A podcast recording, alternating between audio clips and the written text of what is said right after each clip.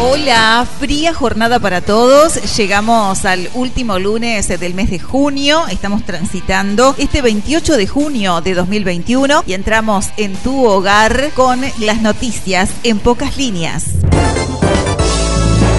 Hoy, 28 de junio, estamos transmitiendo en el Día Internacional del Orgullo Gay. Consiste en una serie de eventos que los distintos colectivos realizan públicamente para luchar por la igualdad y la dignidad de las personas gays, lesbianas, bisexuales y transexuales. En la actualidad, en muchos países del mundo, la diversidad sexual está perseguida y criminalizada por parte de las leyes y las autoridades. Asimismo, en varios países ya ha sido aceptada a nivel estatal la sociedad sigue estando muy lejos de aceptar una realidad que ya debería haber sido normalizada desde hace mucho tiempo.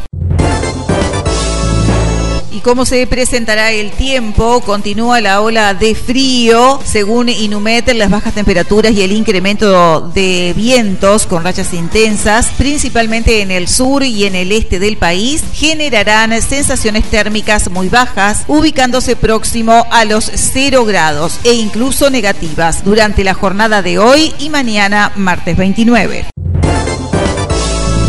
Con información desde el municipio de Nueva Palmira. Funcionarios municipales y de oportunidad laboral vienen trabajando a buen ritmo en la limpieza de la ciudad. Se limpiaron accesos, zonas céntricas y espacios verdes. Ahora se comenzará con la limpieza en los diversos barrios con las cuadrillas. Además, avanzan con las tareas de poda en Plaza Artigas y diferentes barrios.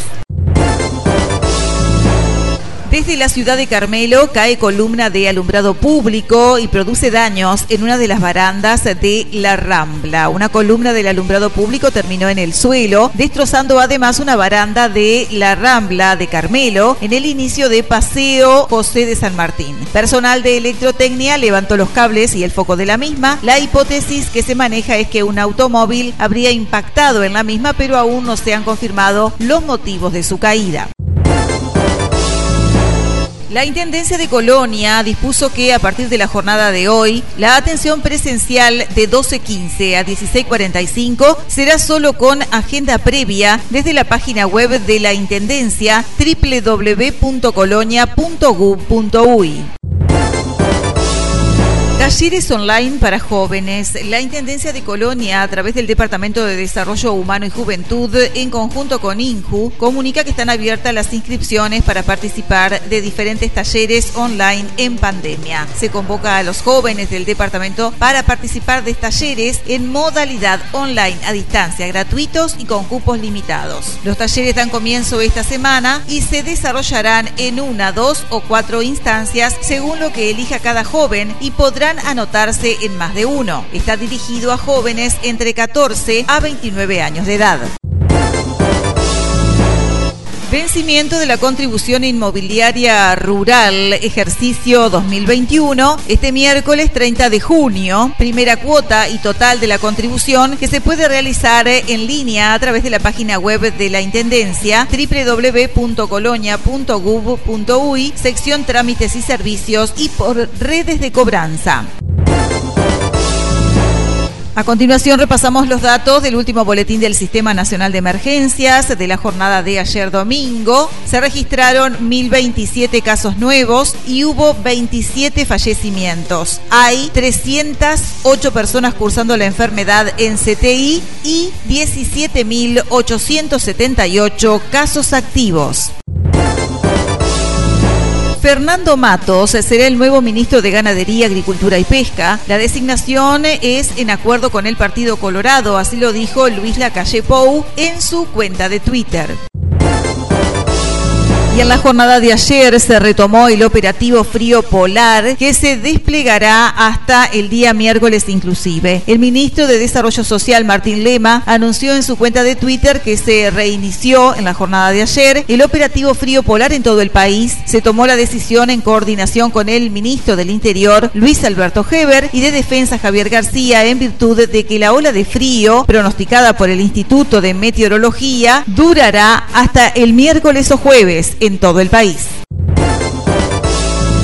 Uruguay condena atentado contra el presidente de Colombia. El gobierno uruguayo condenó en la jornada del sábado ataque contra el helicóptero en el que viajaban el presidente Iván Duque y dos de sus ministros que salieron ilesos. Rendición de cuentas creará fideicomiso para regularizar asentamientos. El presidente Luis Lacalle Pou anunció que en el proyecto de rendición de cuentas se incluirá un artículo creando un fideicomiso para avanzar más rápidamente en la regularización y relocalización de asentamientos.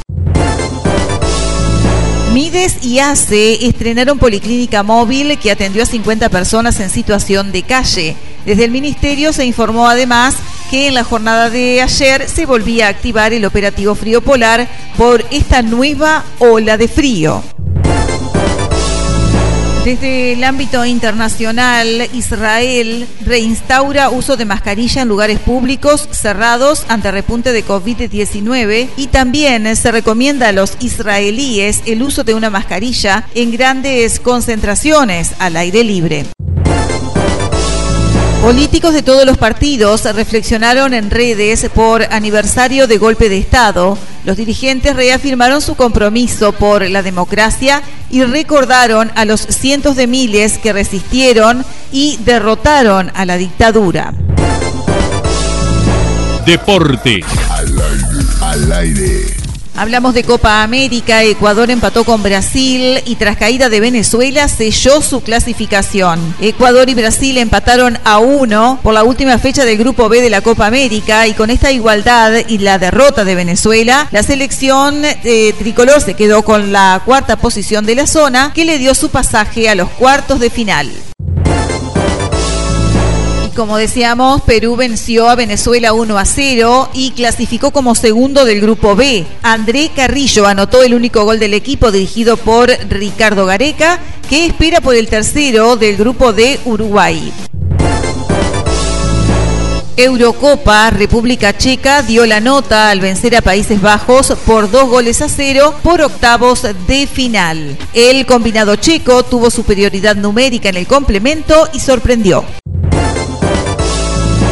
También por la Eurocopa, Bélgica avanzó a cuartos de final tras eliminar a Portugal, el último campeón. Bélgica confirmó su gran presente y sacó de la Eurocopa a Portugal, el último campeón al que venció 1 a 0 por los octavos de final en la jornada de ayer.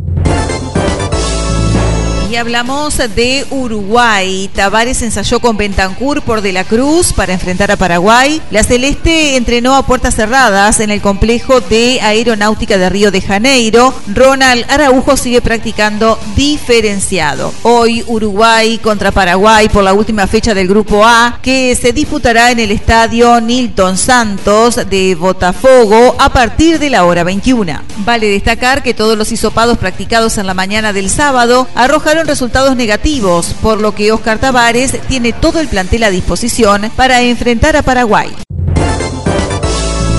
Y hoy hasta aquí hemos compartido noticias en pocas líneas correspondiente a este lunes 28 de junio de 2021. Un encuentro similar mañana a esta misma hora. Muchas gracias.